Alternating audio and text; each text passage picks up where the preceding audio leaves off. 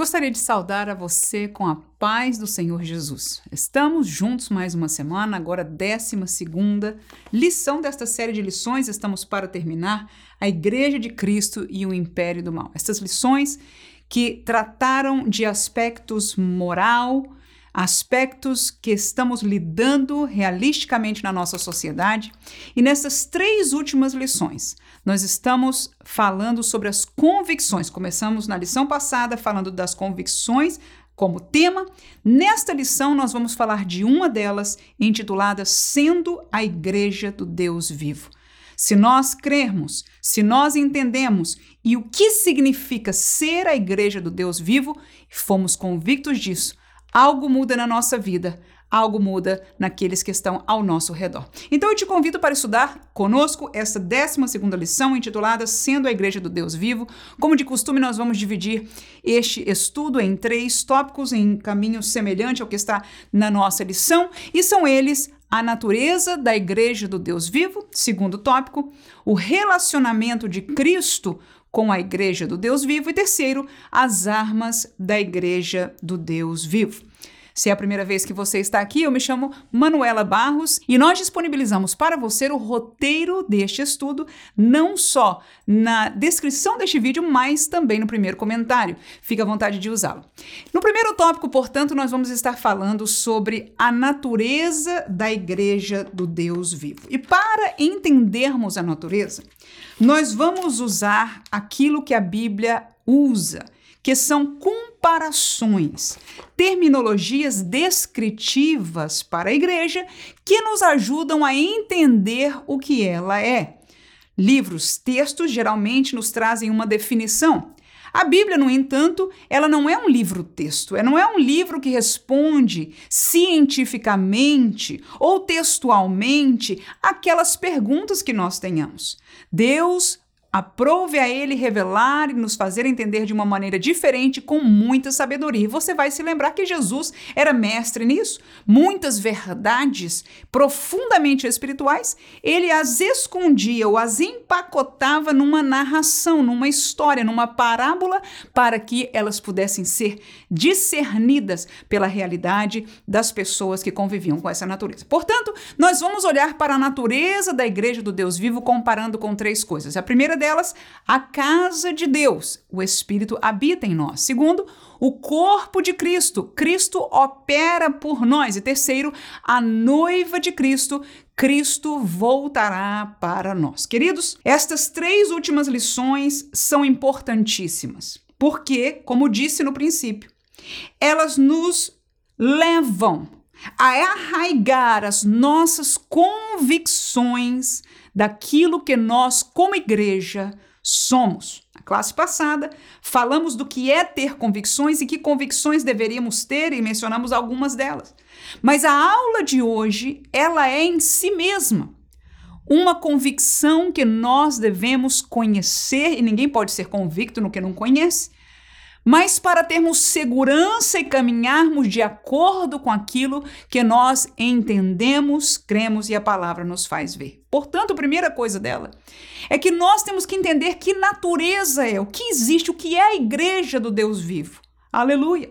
Se nós, como crentes, somos esta igreja do Deus vivo, o que é a igreja do Deus vivo? E em primeiro lugar, essa comparação primária é a casa de Deus. Ora, quem é que mora na sua casa? Você, talvez o seu esposo, talvez a sua mãe, talvez algum filho, talvez uma tia, não sei quem mora, mas a casa é o lugar onde você mora, aonde você habita, aonde você chega diariamente, aonde está a sua realidade íntima, aonde estão seus familiares. Aonde está onde você se sente à vontade, gosta de estar, queremos crer nesta realidade? Portanto, o Senhor Deus na palavra compara a igreja com a casa de Deus. Portanto, é fácil entender por esta comparação de que casa é o lugar onde ele habita, aonde está a sua presença. E é isso que nós vamos ilustrar nestes três textos bíblicos que está proposto aí. 1 Timóteo, capítulo 3, versículo 15, que diz: "Mas se tardar para que saibais como convém andar na casa de Deus, que é a igreja do Deus vivo, a coluna e firmeza da verdade. Então veja que neste texto está explícito que a casa de Deus é a igreja do Deus vivo. Ora, a igreja do Deus vivo não é um edifício, porque se fosse um só, ela estaria localizada em algum país, em alguma cidade, em algum em algum bairro específico e todos deveriam estar lá, porque somente lá estaria a igreja do Deus vivo. No entanto, nós entendemos muito bem disso, que a igreja do Deus vivo é um corpo místico. O que, que, é isso? É um corpo espiritual que é composto por todos os salvos do mundo. Então, nós podemos estar localizados em países diferentes. Nós podemos nos congregar, você pode imaginar num domingo de manhã quantas congregações em prédios luxuosos, outros embaixo de árvores, outros em cabanas, outros em casa de família. Aleluia! Mas a igreja do Deus vivo está reunida por toda a terra e a palavra de Deus nos diz que esta igreja é a casa de Deus. É onde Deus habita, é onde Deus está, ou pelo menos Ele quer estar, se nós prezarmos pela Sua presença e não o retirarmos de lá pela desobediência à Sua palavra. Segundo versículo é Êxodo capítulo 25, versículo 8, que diz: E me farão um santuário e habitarei no meio deles. Claro que este texto é do Antigo Testamento, é Deus Pai falando com o povo. Nós vemos neste texto o coração de Deus. Desde o Éden, você veja que Deus criou o homem e não o deixou apartado de sua presença. Segundo o relato bíblico, na viração do dia, o Senhor Deus visitava Adão e Eva no jardim do Éden.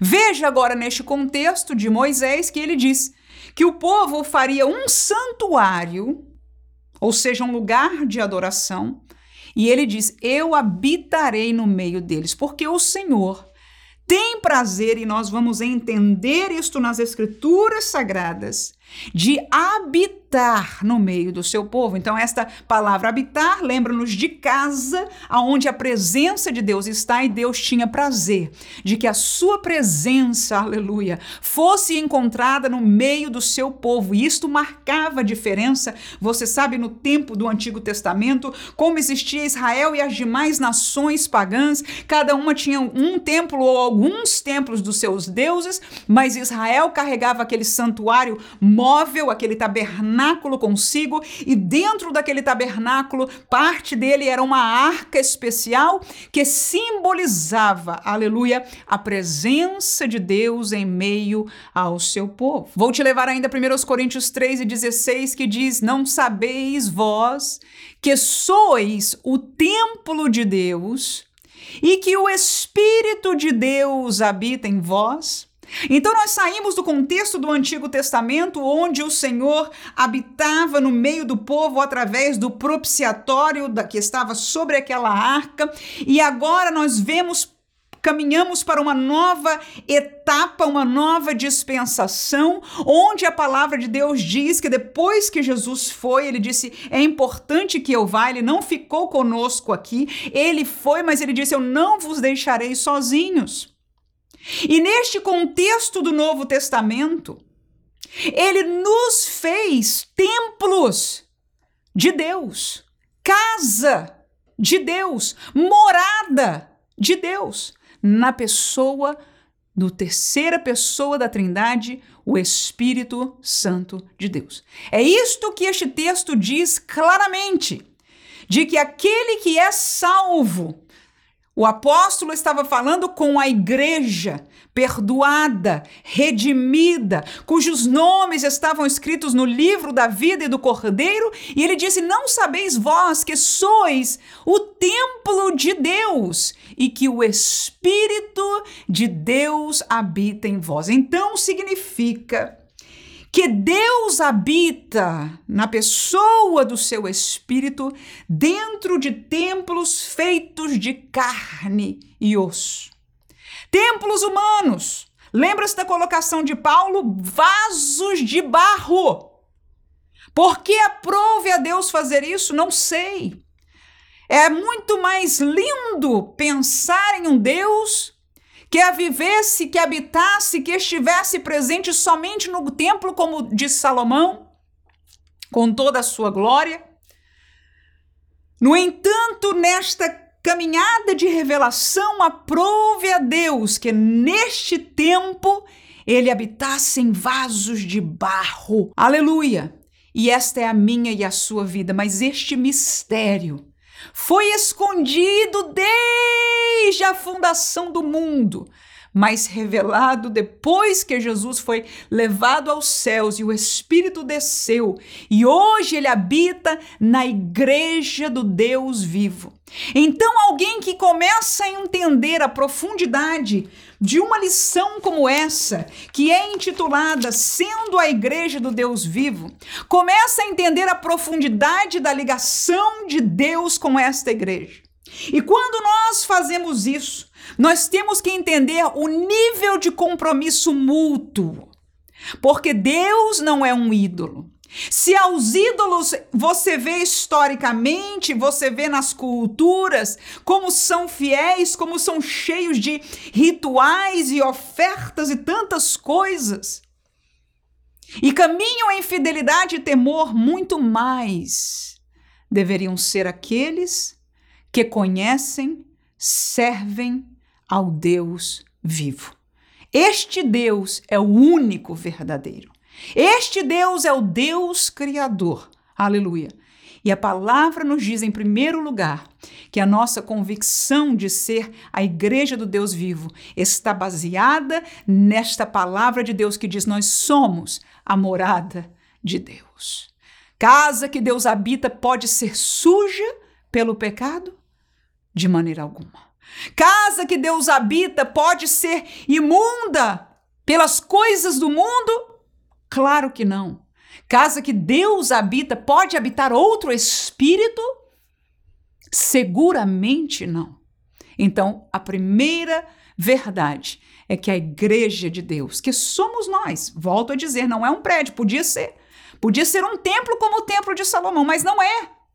Hoje é este corpo, aleluia, que é espalhado por todo o mundo. Segunda comparação é o corpo de Cristo. Cristo opera por nós. 1 Coríntios capítulo 12, versículo 27, o texto diz: Ora, vós sois o corpo de Cristo e seus membros em particular. Veja, que agora nós, igreja, igreja, somos chamados, somos comparados com o corpo de Cristo. Ora, se há um corpo, há uma cabeça. Você conhece o texto bíblico que fala da liderança, ou seja, Cristo é a cabeça, é o que pensa, é o que guia, é o que toma a decisão, é o que direciona o corpo, é o comando do corpo. Mas ele, que é cabeça, ele tem um corpo, claro, isso é uma simbologia, mas para nós entendermos, uma cabeça não vive sem um corpo como um corpo não vive sem a cabeça. E nesta simbologia, você lembra deste texto, como Deus explica a importância de todos os membros, como os uns têm que entender o valor de cada um dos outros, porque são todos membros de um só corpo. Aleluia. Romanos 6, 13 e 14, o texto diz. Nem tampouco apresenteis os vossos membros ao pecado por instrumento de iniquidade mas apresentai-vos a Deus como vivos dentre mortos, e os vossos membros a Deus como instrumentos de justiça. Porque o pecado não terá domínio sobre vós, pois não estáis debaixo da lei, mas debaixo da graça. Então, nós vamos entender que a segunda comparação da igreja é de que ela é o corpo de Cristo. Na mesma dimensão espiritual da primeira comparação de ser a casa de Deus, aonde a presença de Deus deve estar, ora, o corpo de Cristo não pode ser um corpo imundo, no sentido de pecado, entregue à prostituição, entregue à lascívia, entregue ao mundanismo. De maneira alguma. Então, este versículo de Romanos, capítulo 6, que acabamos de ler, nos fala, nos explica que há um poder, aleluia, espiritual, que nos fez igreja, que nos transformou em igreja, que nos fez, como indivíduos, tornarmos parte deste corpo. E estamos falando do processo que o Espírito Santo esteve presente e agora ele, inclusive, habita em nós individualmente. Então, ele diz que neste processo de se tornar igreja, a esta igreja o pecado não tem mais domínio, ou seja, não há mais uma relação de escravos do pecado. Segundo a Bíblia Sagrada, quando nós não éramos de Deus, éramos servos do pecado. Ou seja, as pessoas, mesmo nós antes de estarmos em Deus, nós pensávamos que estávamos tomando decisão e em parte sim, mas em parte não. Porque o pecado, como era da nossa natureza, nos fazia, nos tratava como senhores a servos e nós tínhamos que nos submeter. Alguém pode se livrar de um vício, mas ainda está preso em outros laços de pecado, como o ódio. Ou seja, o pecado é como esta raiz profunda que não te deixa uma mesma seiva, que não deixa o homem e a mulher que está preso nele. No entanto, quando nós saímos, nós somos, como diz a palavra, enxertados na videira, aleluia. A seiva que agora está em nós é outra seiva, aleluia. Ela é de Deus. E agora, neste texto, nós trazemos de volta: o pecado não tem mais domínio, ou seja, agora sim nós temos liberdade em Deus de escolher permanecermos em obediência à palavra de Deus ou nos darmos de volta ao pecado. Tudo isso acontece por causa da nossa natureza, por causa de sermos o corpo de Cristo, os nossos membros, ou seja, o nosso do, as partes do nosso corpo não devem mais ser entregues à injustiça, à iniquidade, mas nós, como diz o versículo 13, nos apresentamos a Deus este corpo como instrumentos de justiça, porque juntos, corpo com corpo, eu com você somos igreja e somos o corpo de Cristo que é santo. Amém. Terceira comparação é a noiva de Cristo. Cristo voltará para nós. Mateus capítulo 25, versículo 1, depois 5 e 6 diz o seguinte: Então o reino do céu será semelhante a dez virgens que, tomando as suas lâmpadas, saíram ao encontro do esposo. E tardando o esposo, tosquenejaram todas e adormeceram. Mas à meia-noite ouviu-se um clamor: Aí vem o esposo, sair-lhe ao encontro. Então, a terceira comparação da igreja, do Deus vivo e sua natureza está em ser a noiva de Cristo. Quem é noiva é alguém que está separado para o casamento. É alguém que já está comprometido de tal maneira que o dia já está marcado o momento do casamento já está marcado. As preparações da casa onde vão habitar por toda a vida depois da cerimônia já estão em preparação, já se estão comprando os móveis, já se comprou uma casa ou se alugou uma casa, já aquela expectativa de preparar, chamamos o enxoval do casamento, e nós entendemos que somos chamados igreja de noiva. Aleluia aleluia, de Cristo. E se somos noiva, glória a Deus, o noivo vai vir. Claro que esta colocação é bem própria à cultura da época, como havia o casamento naquele tempo que Jesus estava falando, mas é suficiente para nós entendermos de que o noivo viria ao encontro, que haveria um clamor, aí vem o esposo né? E a noiva sairia para encontrar-se com o esposo para tomar parte das bodas. Então nós entendemos, aleluia, na parábola das dez virgens, nesta exemplificação de que nós somos esta noiva que esperamos o noivo chegar. Cristo voltará para nós. Cristo não voltará para o mundo somente. Cristo não voltará no, somente para cumprir o que dele foi dito nas Escrituras. Aleluias! Cristo voltará para nós, que somos a igreja. Eu quero que nós entendamos neste dia que ser igreja é uma posição extremamente especial. E eu falo isso com muito temor no meu coração, porque quando eu olho as cenas daquilo que se põe diante de mim, daquilo que alguns dizem ser igreja, eu não reconheço essa igreja. Porque a igreja, ela é a casa de Deus, mas não é de um Deus etéreo, de um Deus secular, de um Deus mundano que aceita todas as coisas que tem o nosso gosto e o gosto do mundo. Não é. É a casa deste Deus, do Deus da Bíblia. Mas sabe qual é o nosso problema? Sabe qual é o nosso problema? É que nós não estamos lendo a Bíblia. Nós estudamos preparando para a escola dominical, nós nos preparamos para uma pregação, nós um dia ou outro queremos um devocional que fale a nossa alma e nos dê força para aquele dia ou para aquela situação que estamos vivendo mas nós não estamos lendo a Bíblia para conhecer o Deus da Bíblia. E quando eu digo isso, eu não estou apontando o dedo para você, nem diretamente para mim, ao mesmo tempo, sim. Porque nós vemos em nossas igrejas o fruto desta realidade. Ninguém pode mentir quanto a isso. Será que as nossas igrejas se parecem espiritualmente com a casa deste Deus Santo? Graças a Deus, algumas sim, aleluia. Mas muitas não tem nada a ver. Será que elas podem ser chamadas do corpo de Cristo?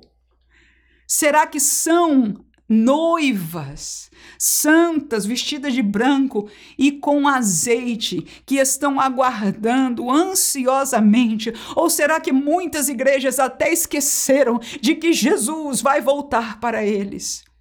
Apocalipse 19, 7, o texto bíblico diz: regozijemo-nos, alegremo-nos e demos-lhes glória, porque vindas são as bodas do cordeiro e já a sua esposa se aprontou. Ou seja, a esposa, a noiva, ela fica na expectativa, a alegria no céu, a alegria no coração da noiva, a alegria no coração do noivo também. Mas qual é a alegria da igreja presente? Um aumento no trabalho, um governo que nos proporcione coisas melhores, um pastor simpático e jovial, um crescimento financeiro.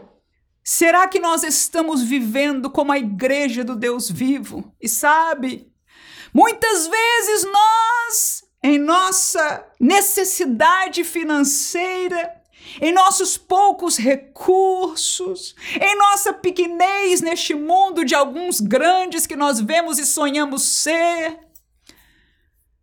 nós nos esquecemos que a posição que nós estamos é a mais privilegiada. Porque daqui de onde nós estamos, nós ainda damos valor a uma esperança futura. Nós ainda podemos dar valor ao que é ser, aleluia, de Deus. Porque o mundo não nos tomou, aleluia. Porque quando somos ricos, quando temos muito, muito conhecimento, muita riqueza, olhe na Bíblia todos os exemplos. A dificuldade que tem Veja aquele jovem rico que Jesus o amou. Ele queria saber do caminho, mas não conseguiu se livrar.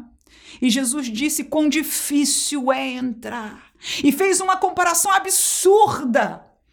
Mais fácil é um camelo passar por um buraco da agulha do que um rico entrar no reino de Deus. E estão mundos e mundos de crentes lutando, sonhando e orando todos os dias para serem ricos. Não, irmãos, nós somos a igreja do Deus vivo. Isto é riqueza. Neste mundo há muita pobreza Neste mundo, a falta de esperança. Há pessoas, como nós estudamos numa mesa cirúrgica, tentando trocar o seu, o seu sexo, porque não tem esperança, não tem alegria. Não conhecem a Deus, não conhecem a si mesmos. Estão confusos. Em um mundo, como nós estudamos em outras lições, que estão bombardeando com ideias loucas, mas que eles trilharam muito bem para fazer sentido para nós hoje. E muitos de nós vamos assistir um filme e estamos batendo palma. Irmãos, vamos voltar à palavra. Sabe, eu ensino a palavra de Deus. São 25 anos que eu ensino escola dominical e já tem quase dois anos que nós estamos aqui através do YouTube.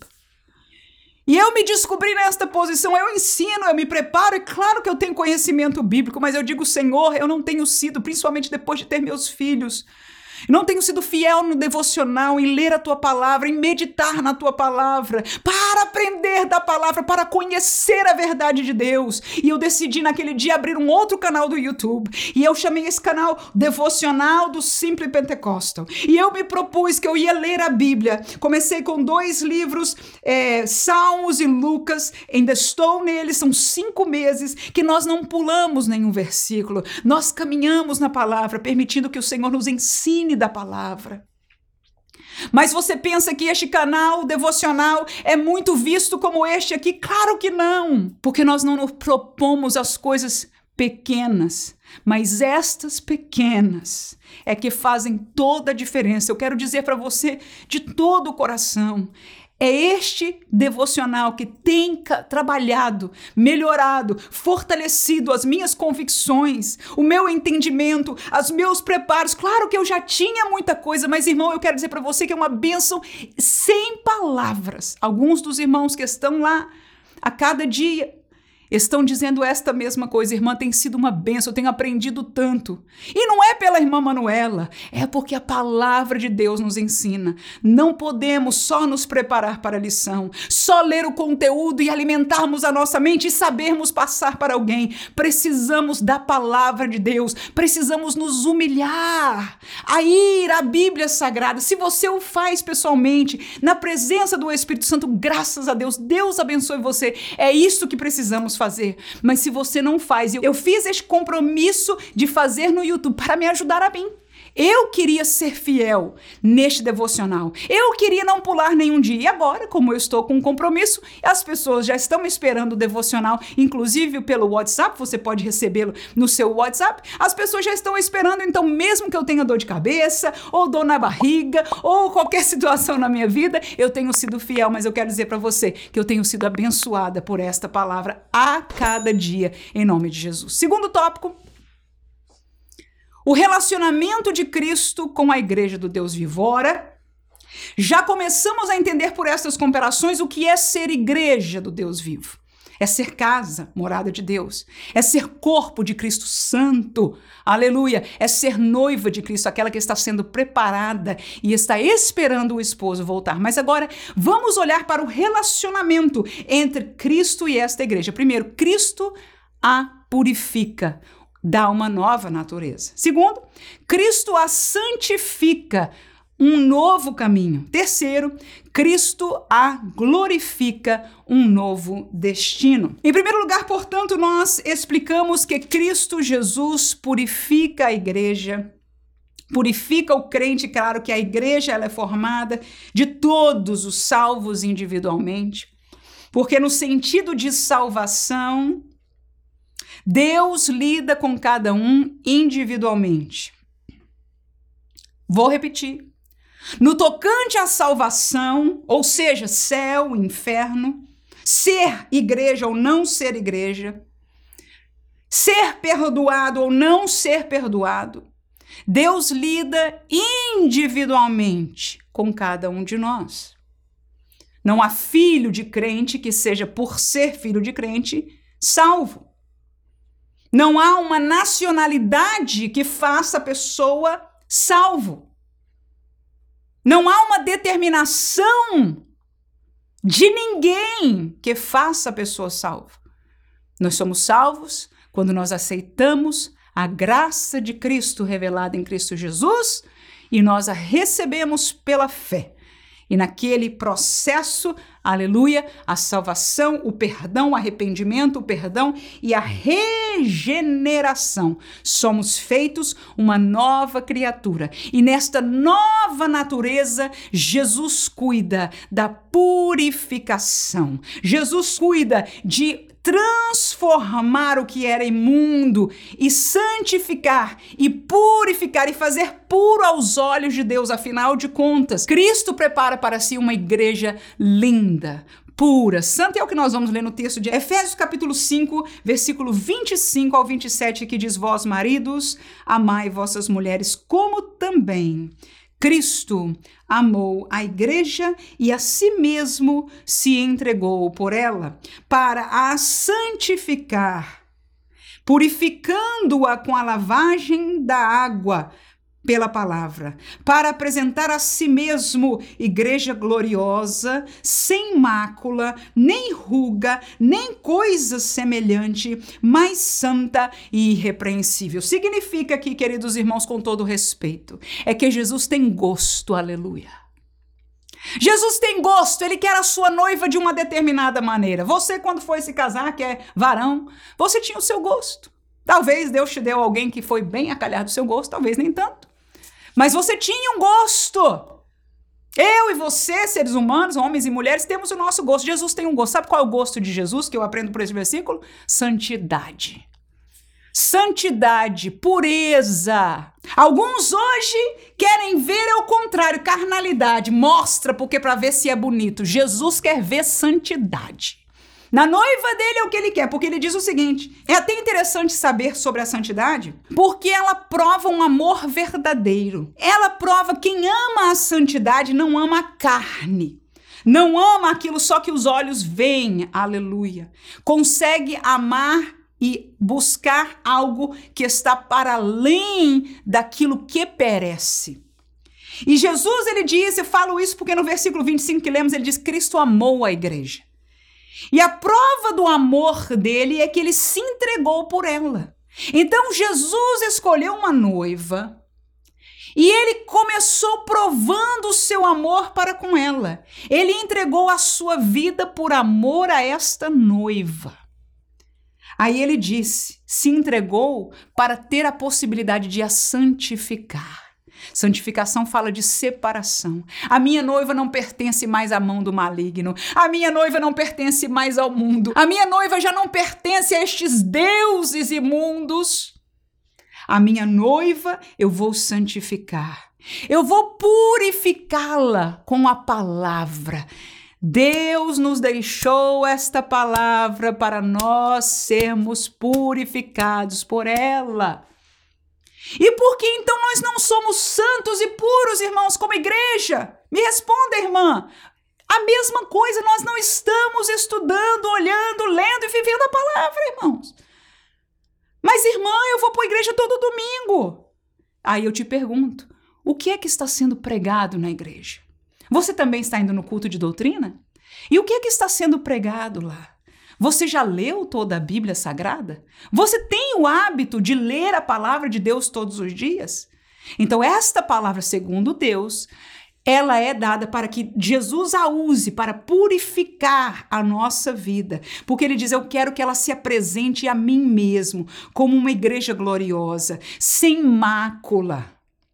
Essa mácula não está falando como a de Moisés, se casasse com a mulher e descobrisse que tem uma mácula. Não, está falando de máculas espirituais, de feiura espiritual. Ele diz: não, ela vai ser linda, ela vai ser santa, não vai ter nenhuma mácula. Não vai ter nenhuma ruga, nem coisa semelhante. A prova está nessas últimas palavras aqui, ó aleluia. Que Jesus não estava falando de carnalidade, aleluia. Olha aqui no versículo 27 ele termina: mas santa e irrepreensível. Nem Israel pôde ser assim, recebendo toda a lei de Moisés. Ninguém foi incapaz, mas Jesus nos deu pelo seu espírito esta capacidade. Por isso eu digo para você que o evangelho ele é o evangelho pentecostal. O evangelho pentecostal é o evangelho de Cristo, não há outro.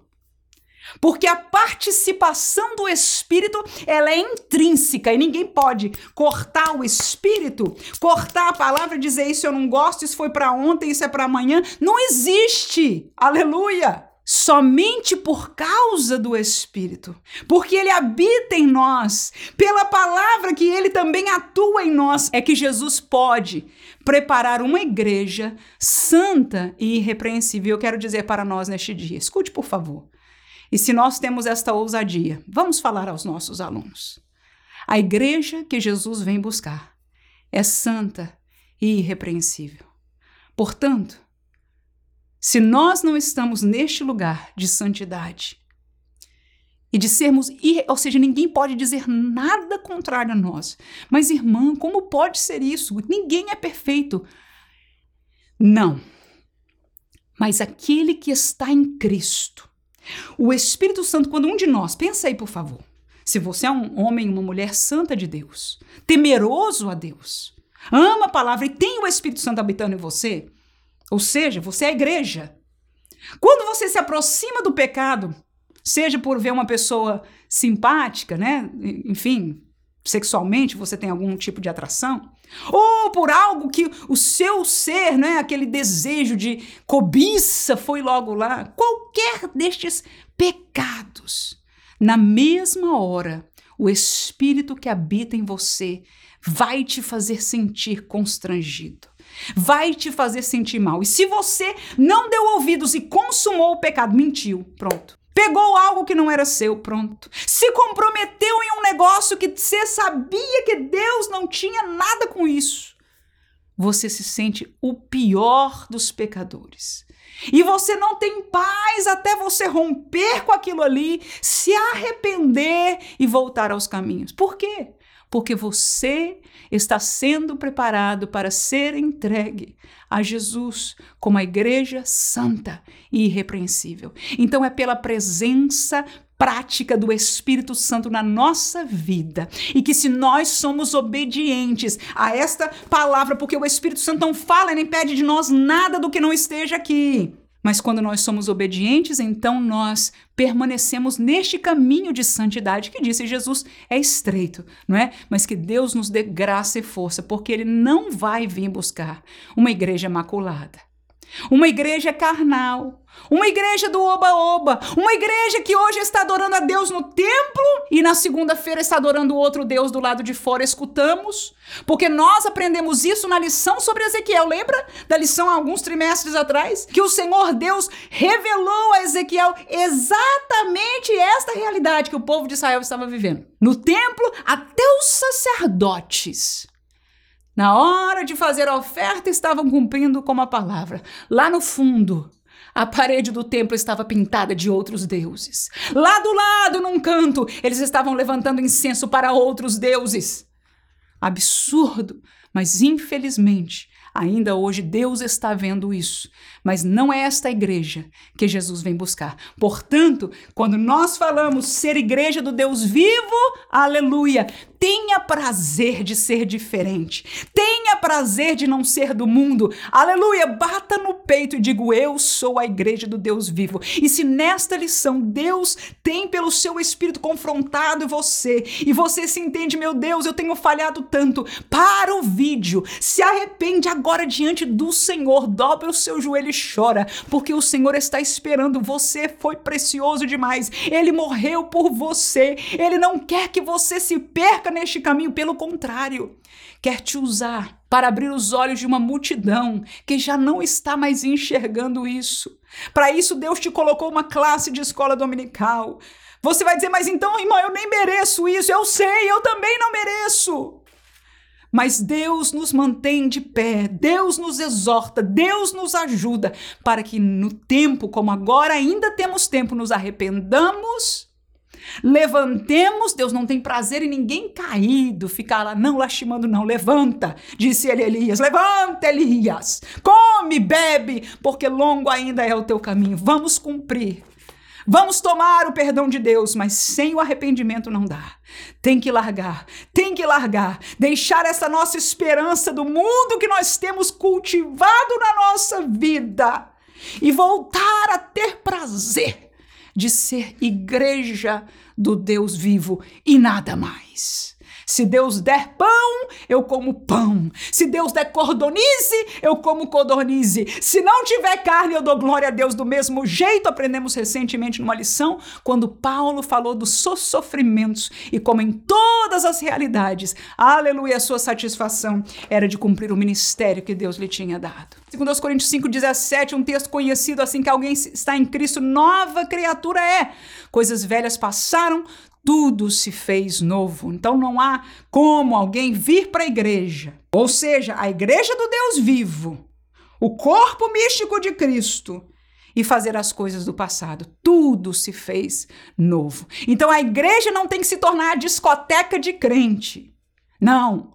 A igreja é igreja. Quer discoteca? Pode ir. Vá para o mundo. Paulo até disse isso a um sujeito, falando: deixa ele, abandona na mão de Satanás, para que ele estando lá possa um dia se arrepender. E é isso que aconteceu com o sujeito. Se arrependeu e voltou. Glória a Deus por isso, porque nós somos igreja do Deus vivo, purificados, santificados. 1 Tessalonicenses 4, 3 a 8 diz o seguinte: Porque essa é a vontade de Deus, a vossa santificação. Você escutou isso?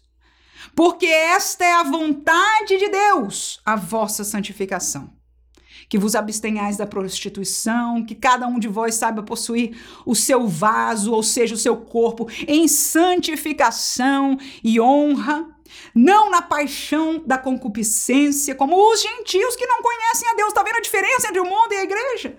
Ninguém oprima nem engane seu irmão em negócio algum, porque o Senhor é vingador destas coisas. Também, como antes vos dissemos e testificamos. Porque não nos chamou Deus para a imundícia, mas para a santificação. Portanto, quem despreza isso, não despreza o homem, mas sim a Deus, que nos deu também o seu Espírito Santo.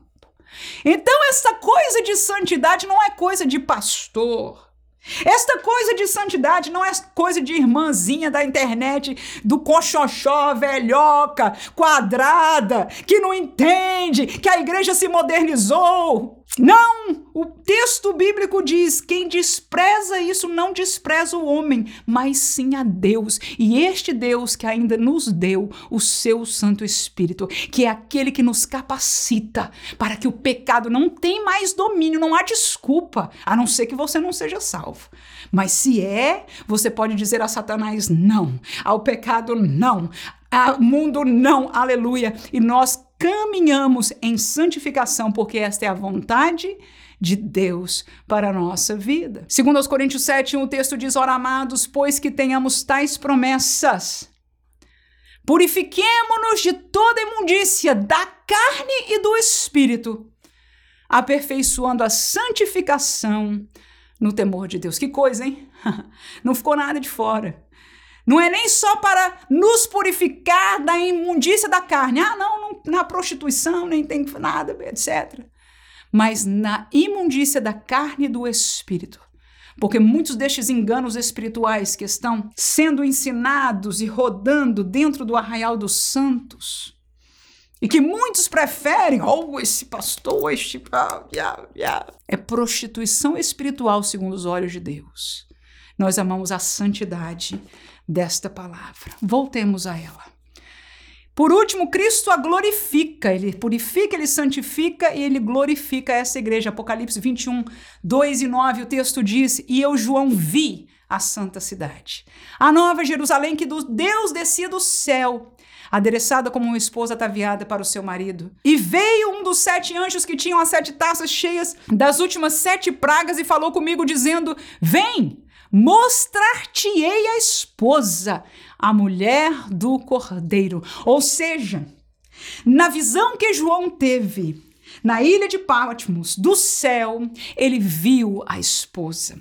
O relacionamento de Cristo com a igreja, nós falamos que a igreja do Deus vivo, no primeiro tópico, uma das comparações é que ela era noiva. Agora, João viu aleluia, a esposa, já casada, já no céu com o cordeiro, João viu, porque na realidade da do céu, da eternidade. Não existe passado, presente e futuro. Eu sei que isso é quase impossível para nós entendermos, mas eu quero com isso dizer a você que o que João viu já estava lá. Aleluia. E a noiva de Cristo torna-se a esposa de Cristo, porque, inclusive, um homem, Deus permitiu que traspassasse esta barreira da eternidade para onde está o Senhor, na dimensão da eternidade, e ele pôde ver, aleluia, a esposa, a mulher do Cordeiro. Filipenses capítulo 3, 20 e 21 diz: Mas a nossa cidade está nos céus donde também esperamos o Salvador, o Senhor Jesus Cristo, que transformará o nosso corpo abatido para ser conforme o seu corpo glorioso, segundo o seu eficaz poder de sujeitar também a si todas as coisas. Então, o relacionamento da igreja é esta, de que Jesus voltará. Nós esperamos a nossa cidade, a casa depois de casados, a mansão que Jesus foi preparar para nós. O meu noivo, aleluia, está preparando, ele me prometeu. Ele vem me buscar. Nós como igrejas aguardamos, aleluia, a vinda do nosso noivo. E que relacionamento glorioso é este entre Cristo e a sua igreja. Sacrificou-se por ela para poder agora purificá-la e prepará-la, porque um um dia ele voltará e se encontrará e casará, estará com ela para sempre na eternidade. Mas uma igreja santa e irrepreensível. Por último, as armas da igreja do Deus vivo. Primeiro, a doutrina é a verdade revelada. Segundo, é a obediência, a direção revelada. E terceiro, é o serviço, a obra prosperada. Então, nós temos três armas como igreja do Deus vivo para lutar neste mundo, nesta realidade nossa como igreja. A primeira é a doutrina, ou seja, a verdade de Deus aqui é nossa arma. Lucas capítulo 21, 33, o texto diz: Passará os céus e a terra, mas as minhas palavras não hão de passar. 1 Timóteo 3 e 15, o texto diz: Mas se tardar para que saibais como convém andar na casa de Deus, que é a igreja do Deus vivo, a coluna e firmeza da verdade. Então, esta verdade que habita na igreja é a verdade doutrinária que está nesta palavra, que os céus e a terra podem passar, mas esta palavra não passará. Aleluia. E esta é a nossa convicção e é a nossa arma. No mundo acabamos de estudar uma série de lições que nós vemos a atuação do espírito da Babilônia mudando toda a realidade da nossa volta socialmente, mas esta palavra nada passará. Para Deus nada mudou. O que Deus colocou como verdade é, e a verdade é que não mudou. Mudou a perspectiva de cada um porque se deixaram ser enganados. Mas aqueles que aprendem a verdade de Deus sabem o que é a verdade. E essa doutrina é a primeira arma. Segunda é a obediência, que caminha junto com o conhecimento. É a direção de Deus revelada. Ora, Deus não só revela a verdade, mas ele ajuda-nos a direcionar a nossa vida, o nosso entendimento. Tito 2 e 1 diz o seguinte: Tu, porém, fala o que convém à sã doutrina. Tá aí, a direção a Tito. Você, Tito, presta atenção, rapaz. Presta atenção na palavra, presta atenção na doutrina. E aquele que obedece é uma arma em, Deus. Irmãos, a vitória de Abraão foi no quê? Na obediência. A vitória de Moisés foi no quê? Ai, Senhor, como é que eu vou falar? Tem a língua pesada. A vitória dele? Na obediência. A vitória de todos os homens e mulheres de Deus em toda a história esteve aonde? Na obediência. Mas a direção é revelada também pela palavra. Êxodo 26 e 30 diz: Então levantarás o tabernáculo conforme o modelo que te foi mostrado no monte. Ou seja, Moisés, Faz o tabernáculo, faz a casa. Lembra-se do santuário de Deus onde Deus habitaria? A direção foi revelada. Agora precisou o quê? Obediência. A obediência é a arma, a segunda arma, que nós temos como igreja. Precisamos conhecer, ouvir a direção de Deus, entender o, o mandamento de Deus e obedecer. Tito 1 e 9. Retendo firme a fiel palavra, que é conforme a doutrina, para que seja poderoso tanto para admoestar com a sã doutrina, como para convencer os contradizentes. Então, a obediência, a direção é a doutrina, e a obediência é o que Tito está sendo chamado a fazer: reter firme e usar para admoestar aqueles crentes e para convencer aqueles contradizentes. E a terceira arma é o serviço, que também caminha em paralelo com a obediência. Para ver a obra prosperada, nós precisamos servir, obedecer à direção de Deus através do serviço. A obediência começa no nosso coração, dentro de nós, mas o serviço é extrapolar, é viver cada dia esta obediência. 1 Coríntios capítulo 9, versículo 16 a 19, diz o seguinte: porque se anuncio o evangelho, não tenho de que me gloriar, pois me é imposta essa obrigação. E ai de mim, se não anunciar o evangelho. E por isso, se o faço de boa mente, terei prêmio. Mas se de má vontade, apenas uma dispensação me é confiada. Logo, que prêmio tenho? Que evangelizando, proponha de graça o evangelho de Cristo, para não abusar do meu poder no evangelho. Porque sendo livre para com todos, Fiz-me servo de todos para ganhar ainda mais. Então, o serviço de Paulo, primeiro ele diz: olha, a direção de Deus eu já recebi. A direção foi o quê? Foi pregar o evangelho. Aleluia. E ele diz: o que vai mudar é se eu fiz de má vontade, de coração ou não. É se eu cumpri ou não. É se eu servi ou não. Aleluia. E ele disse: então o que, que eu tenho que fazer? Propor de graça o evangelho, aleluia, porque sendo livre para com todos, em termos de permissão de Deus, eu tenho liberdade de escolha, mas ele o que, que ele fez? Ele se colocou como servo, ele fez o serviço e a obra que Paulo começou a fazer prosperou tremendamente para a glória do nome de Jesus. Termino com Marcos 6:30 a 34, que diz o seguinte: E os apóstolos ajuntaram-se a Jesus e contaram-lhe tudo tanto o que tinham feito como o que tinham ensinado. E ele lhes disse: Vinde vós aqui à parte, a um lugar deserto, e repousai um pouco, porque havia muitos que iam e vinham e não tinham tempo para comer.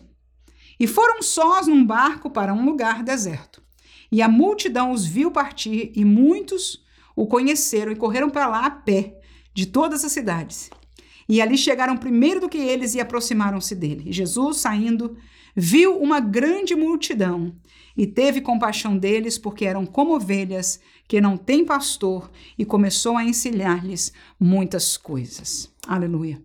No serviço, a obra é prosperada. Começou o texto dizendo: os apóstolos, os discípulos serviram. Eles saíram e voltaram para contar para Jesus o que eles falaram, o que eles fizeram. E Jesus, vendo que eles já estavam cansadinhos, porque trabalharam muito, pregaram muito, fizeram a obra de Deus, disse: vamos a um lugar deserto. Mas mais do que eles, estavam uma multidão sedenta que seguiu a pé até que chegou. E a obra, quando nós servimos, aleluia. Até quando Jesus pensa em nos dar um descanso e ele vê a necessidade, a fortaleza, a obediência a esta obra e o serviço prospera, aleluia, na obra de Deus, na alimentação das almas, porque quando essas pessoas ficaram ali, a palavra de Deus diz que Jesus olhou para aquela multidão como ovelhas que não tinha pastor. E o que ele fez? Ele começou a alimentá-las. Alimentá-las da palavra e depois, inclusive, ver a realidade do pão que se come e ali ele pôde alimentar de todas as maneiras aquele povo. A obra é prosperada.